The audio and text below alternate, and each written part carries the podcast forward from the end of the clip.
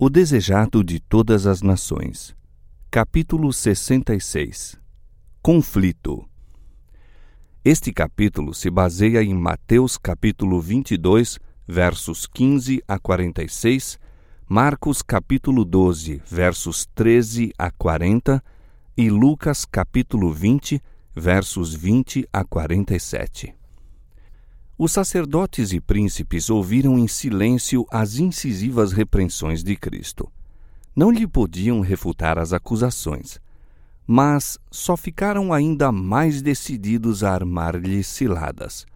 E com esse desígnio, enviaram-lhe espias que se fingissem justos para o apanharem em alguma palavra e o entregarem à jurisdição e poder do presidente não mandaram os velhos fariseus, a quem Jesus encontrara muitas vezes, mas jovens que eram ardentes e zelosos e os quais, pensavam, Cristo não conhecia.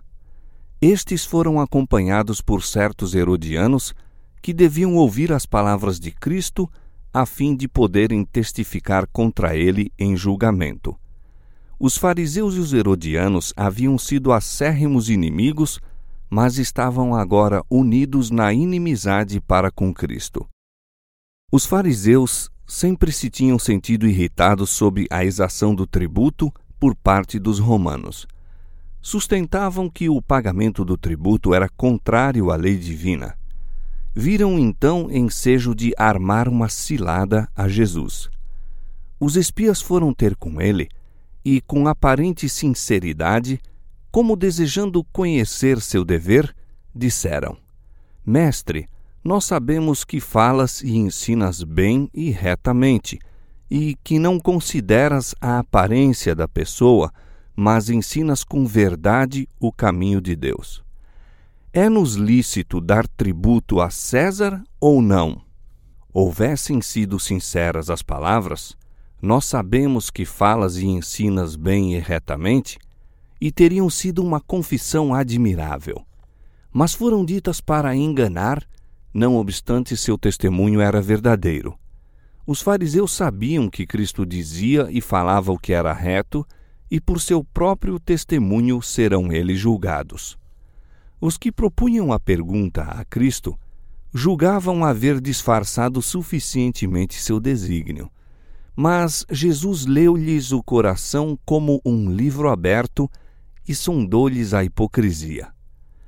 Por que me tentais? disse ele, dando-lhes assim por mostrar que lhes lia o oculto intento, um sinal que não tinham pedido. Mais confusos ainda ficaram quando acrescentou: Mostrai-me uma moeda. Trouxeram-lhe e ele lhes perguntou: De quem tem a imagem e a inscrição? E respondendo eles, disseram: De César. Apontando a inscrição na moeda, disse Jesus: Dai, pois, a César o que é de César e a Deus o que é de Deus. Os espias haviam esperado que Jesus respondesse diretamente à pergunta de uma ou de outra maneira. Se ele dissesse: Não é lícito dar tributo a César, seria levado às autoridades romanas e preso por incitar rebelião.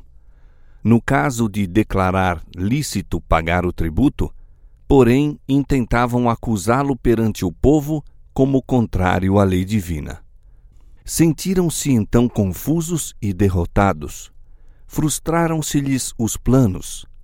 A maneira sumária por que fora assentada a questão por eles proposta deixou-os sem ter que dizer. A resposta de Cristo não foi uma evasiva mas uma réplica sincera. Segurando a moeda romana sobre que se achavam inscritos o nome e a imagem de César, declarou que, uma vez que estavam vivendo sob a proteção do poder romano, deviam prestar àquele poder o apoio que lhes exigia, enquanto isso não estivesse em oposição a um mais elevado dever. Mas, conquanto pacificamente sujeitos às leis da terra, deviam em todos os tempos manter primeiramente lealdade para com Deus. As palavras do Salvador, dai a Deus o que é de Deus, foram uma severa repreensão aos intrigantes judeus. Houvessem cumprido fielmente suas obrigações para com Deus, e não teriam chegado a ser uma nação falida, subjugada a uma potência estrangeira. Nenhuma insígnia romana haveria tremulado sobre Jerusalém, nenhuma sentinela romana lhe jazeria às portas, nem romano governo teria reinado dentro de seus muros. A nação judaica estava então pagando a pena de sua apostasia de Deus. Ao ouvirem os fariseus a resposta de Cristo, maravilharam-se e, deixando-o, se retiraram. Ele lhes censurara a hipocrisia e presunção, e assim fazendo, exarara um grande princípio, princípio que define claramente os limites do dever do homem para com o governo civil e seu dever para com Deus. Ficara assentada uma aflitiva questão. Depois disso, apegaram-se para sempre ao justo princípio, e conquanto muitos se retirassem mal satisfeitos, viram que o princípio fundamental da questão fora claramente apresentado e maravilharam-se do vasto alcance do discernimento de Cristo. Tão logo os fariseus se calaram, os saduceus surgiram com suas astutas interrogações. Os dois partidos achavam-se em oposição acerba. Os fariseus eram rígidos adeptos da tradição, meticulosos nas cerimônias exteriores, diligentes em abluções, jejuns e longas orações, exibiam-se no dar esmolas. Mas Cristo declarou que eles tornavam vã a lei divina pelo ensino de mandamentos de homens como doutrinas. Como classe, eram fanáticos e hipócritas. Havia, no entanto, entre eles pessoas de genuína piedade que aceitaram os ensinos de Cristo e se tornaram discípulos seus. Os saduceus rejeitavam as tradições dos fariseus, professavam crer a maior parte das Escrituras e considerá-las como regra de conduta. Eram, por assim dizer, céticos e materialistas. Os saduceus negavam a existência dos anjos, a ressurreição dos mortos e a doutrina da vida futura com suas recompensas e castigos. Em tudo isso, diferiam dos fariseus. A ressurreição, especialmente, constituía assunto de debates entre esses dois partidos. Os fariseus haviam sido firmes adeptos da ressurreição, mas nessas discussões, seus pontos de vista a respeito da vida futura tornaram-se confusos. A morte viera a ser para eles inexplicável mistério. Sua incapacidade para enfrentar os argumentos dos saduceus dava lugar a contínua irritação. Das discussões entre as duas facções resultavam de ordinário zangadas disputas, deixando-os mais distanciados que antes. Os saduceus ficavam, em número, muito abaixo de seus oponentes e não mantinham tão forte domínio sobre o povo comum, mas muitos deles eram ricos e possuíam a influência proporcionada pela fortuna. Em suas fileiras achavam-se incluídos os sacerdotes na sua maior parte, e dentre eles era em geral escolhido o sumo sacerdote. Isso acontecia, entretanto, com a expressa estipulação de não salientarem suas céticas opiniões. Em razão do número e da popularidade dos fariseus, era necessário aos saduceus condescender exteriormente com suas doutrinas ao exercerem qualquer ofício sacerdotal. Mas o próprio fato de serem elegíveis para esses cargos emprestava força a seus erros. Os saduceus rejeitaram os ensinos de Jesus. Ele era animado por um espírito que não queriam reconhecer tal como se manifestava e seus ensinos quanto a Deus e a vida futura contradiziam-lhes as teorias. Acreditavam em Deus como o único ser superior ao homem, mas argumentavam que uma providência que tudo rege e uma previsão divina privariam o homem da liberdade moral, degradando-o à posição de um escravo. Era a crença deles que, criando o homem, Deus o deixara livre para dirigir sua própria vida e moldar os acontecimentos do mundo, que o destino deles estava em suas próprias mãos. Negavam que o Espírito de Deus opera por meio dos esforços humanos ou de meios naturais. Todavia, mantinham ainda a opinião de que, pelo devido emprego das faculdades naturais, podia o homem elevar-se e esclarecer-se, que por meio de rigorosas e austeras exações, sua vida se podia purificar. Suas ideias de Deus moldavam-lhes o caráter. Como, segundo seu ponto de vista, ele não se interessava no homem, tinham pouca consideração uns para com os outros, pouca também era a união entre eles recusando-se a aceitar a influência do Espírito Santo sobre a conduta humana, faltava-lhes na vida seu poder. Como o restante dos judeus, vangloriavam-se muito de seu direito de nascimento como filhos de Abraão e de sua estrita aderência às reivindicações da lei, mas do verdadeiro espírito da lei, da fé e da benevolência de Abraão, eram destituídos suas simpatias naturais estavam encerradas num estreito âmbito. Acreditavam possível a todo homem adquirir os confortos e bênçãos da vida, e o coração não se lhes comovia diante das necessidades e sofrimentos dos outros. Viviam para si mesmos. Por suas palavras e ações, testificava Cristo de um poder divino que produz resultados sobrenaturais de uma vida futura além do presente, de Deus como Pai dos filhos dos homens, sempre cuidadoso por seus interesses reais.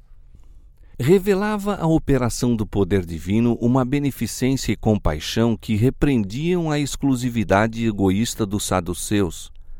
Ensinava que, tanto para o bem temporal do homem como para o eterno, Deus opera no coração pelo Espírito Santo mostrava o erro de confiar no poder humano para aquela transformação de caráter que só pode ser operada pelo Espírito de Deus. Esse ensino estavam os saduceus dispostos a desacreditar. Procurando entrar em debate com Jesus, estavam confiantes de lhe prejudicar o crédito, ainda que não pudessem conseguir sua condenação foi a ressurreição o assunto sobre que preferiram interrogá-lo. Concordasse Jesus com eles, isso daria ainda mais motivo de escândalo aos fariseus. Diferisse ele, e ridicularizar-lhe-iam os ensinos. Os saduceus arrazoavam que, se o corpo havia de compor-se, em seu estado imortal, das mesmas partículas de matéria que no estado mortal, então, ao ressuscitar, devia possuir carne e sangue e reencetar no mundo eterno a vida interrompida aqui na terra. Nesse caso, concluíam, as relações terrenas continuariam, marido e mulher estariam juntos, realizar-se-iam casamentos e todas as coisas prosseguiriam da mesma maneira que antes da morte, sendo as fraquezas e paixões desta vida perpetuadas na vida por vir. Em resposta às suas perguntas, Jesus ergueu o véu da vida futura. Na ressurreição, disse ele, nem casam nem são dados em casamento, mas serão como os anjos de Deus no céu. Mostrou que os saduceus estavam errados em sua crença. Eram falsas suas premissas. Errais, acrescentou, não conhecendo as Escrituras nem o poder de Deus. Não os acusou, como fizera os fariseus, de hipocrisia, mas de erro de crença. Os saduceus haviam lisonjeado de seguirem as Escrituras mais estritamente que todos os outros homens. Mas Jesus mostrou que não lhe haviam compreendido o verdadeiro sentido. Esse conhecimento devia penetrar na alma mediante a iluminação do Espírito Santo. Sua ignorância das Escrituras e do poder de Deus declarou ele ser a causa da confusão de sua fé e das trevas de sua mente. Estavam procurando pôr os mistérios de Deus no âmbito de seu limitado raciocínio. Cristo os chamou a abrir a mente às sagradas verdades que dilatariam e robusteceriam o entendimento. Milhares de criaturas se tornam incrédulas porque sua mente finita não pode compreender os mistérios divinos. Não podem explicar a maravilhosa manifestação do poder divino em suas providências, portanto, rejeitam as demonstrações desse poder, atribuindo-o a agentes naturais que menos ainda podem compreender. A única chave para os mistérios que nos circundam é reconhecer em todos eles a presença e o poder divinos. Os homens necessitam reconhecer a Deus como Criador do universo, alguém que tudo ordena e executa tudo. Necessitam de mais larga visão de seu caráter e do mistério de suas instrumentalidades. Cristo declarou a seus ouvintes que, se não houvesse ressurreição de mortos, as Escrituras em que professavam crer de nenhum proveito seriam. Disse: e acerca da ressurreição dos mortos, não tendes lido o que Deus vos declarou, dizendo: Eu sou o Deus de Abraão, e o Deus de Isaque, e o Deus de Jacó? Ora, Deus não é Deus de mortos, mas de vivos. Deus reputa as coisas que não são como se fossem, vê o fim desde o começo e contempla o resultado de sua obra como se ela já estivesse acabada os preciosos mortos, desde Adão aos últimos santos que morrerem, hão de ouvir a voz do Filho de Deus e sairão dos sepulcros para a vida imortal. Deus será o seu Deus e eles serão o seu povo. Haverá íntima e terna relação entre Deus e os santos ressuscitados. Essa condição, antecipada em seu desígnio, contempla como se já existisse. Os mortos vivem para ele. Os saduceus foram reduzidos ao silêncio pelas palavras de Cristo. Não lhe podiam responder. Nem uma palavra fora proferida de que se pudessem aproveitar, no mínimo que fosse, para sua condenação. Seus adversários não haviam conseguido nada senão o desprezo do povo. Os fariseus, entretanto, não desistiram de o forçar a dizer qualquer coisa que pudessem empregar contra ele.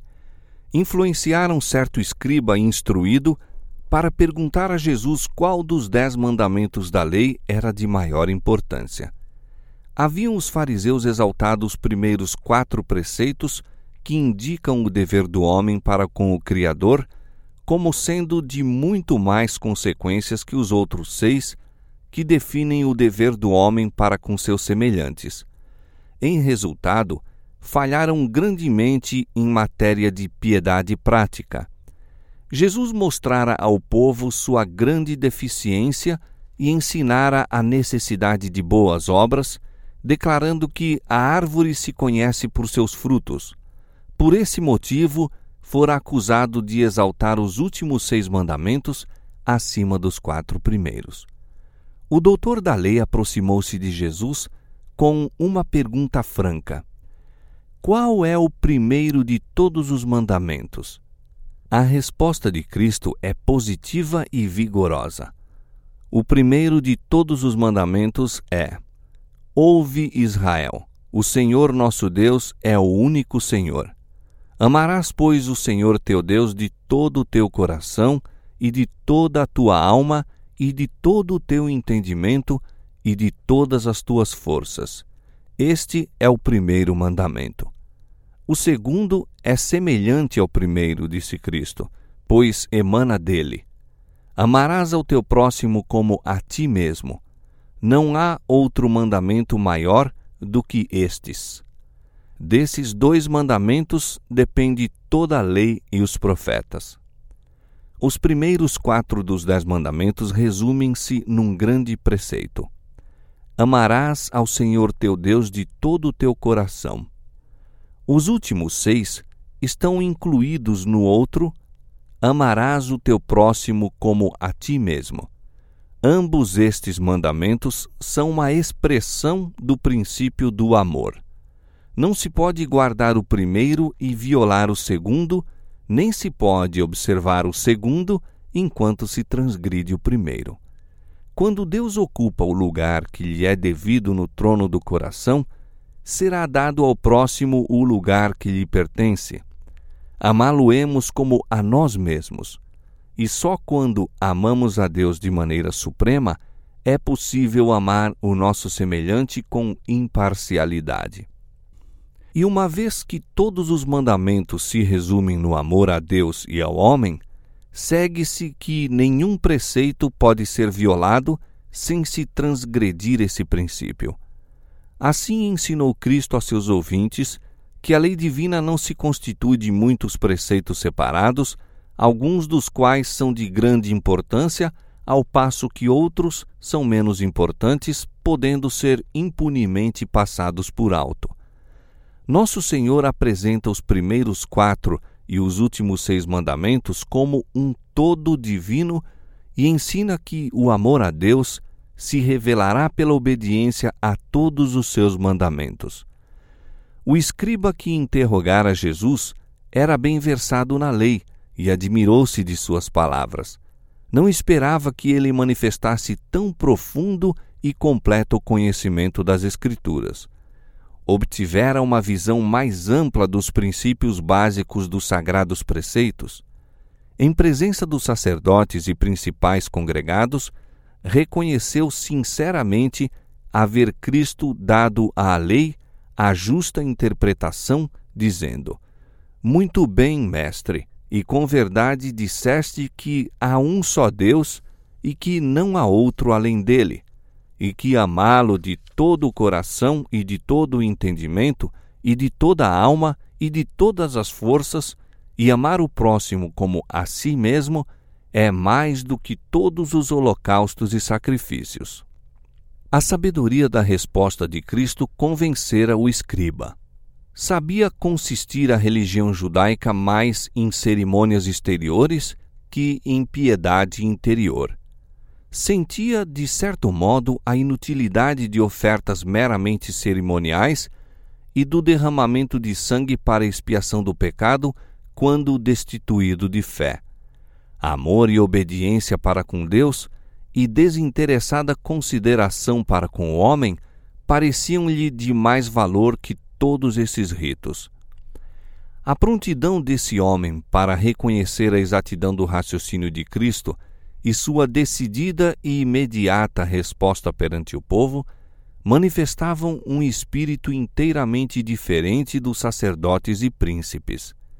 O coração de Jesus moveu-se de piedade para com o sincero escriba que ousara enfrentar os sobressenhos dos sacerdotes e as ameaças dos príncipes para declarar as convicções de seu coração.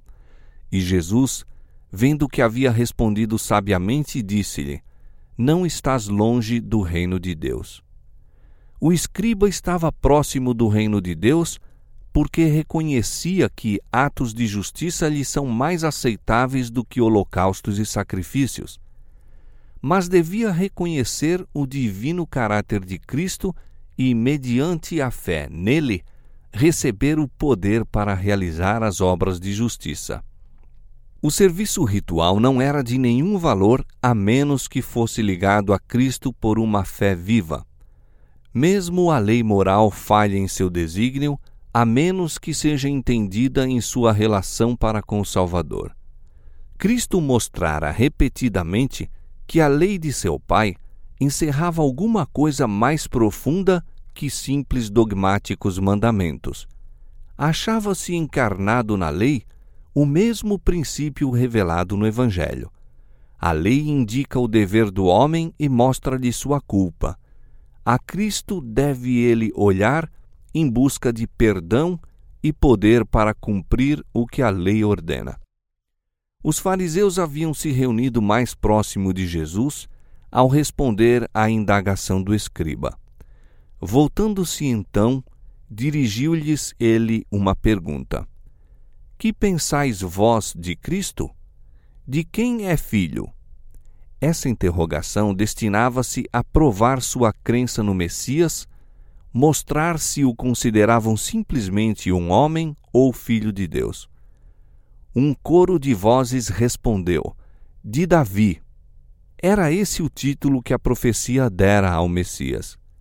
Ao revelar Jesus sua divindade mediante os poderosos milagres que operava, curando os doentes e ressuscitando os mortos, o povo indagava entre si: Não é este o filho de Davi? A mulher Ciro-Fenícia, o cego Bartimeu e muitos outros a ele haviam clamado por socorro. Senhor, filho de Davi, tem misericórdia de mim. Quando cavalgava para entrar em Jerusalém, fora saudado com a jubilosa aclamação: Hosana ao filho de Davi, bendito o que vem em nome do Senhor. E as criancinhas, no templo, fizeram ecoar naquele dia o alegre tributo. Mas muitos dos que chamavam Jesus filho de Davi não reconheciam sua divindade. Não compreendiam que o filho de Davi era também o filho de Deus. Em resposta à declaração de que Cristo era o filho de Davi, disse Jesus: Como é então que Davi, em espírito, o espírito de inspiração de Deus, lhe chama Senhor, dizendo: Disse o Senhor ao meu Senhor: Assenta-te à minha direita até que eu ponha os teus inimigos por escabelo de teus pés. Se Davi, pois, lhe chama Senhor, como é seu filho? E ninguém podia responder-lhe uma palavra, nem desde aquele dia ousou mais alguém interrogá-lo.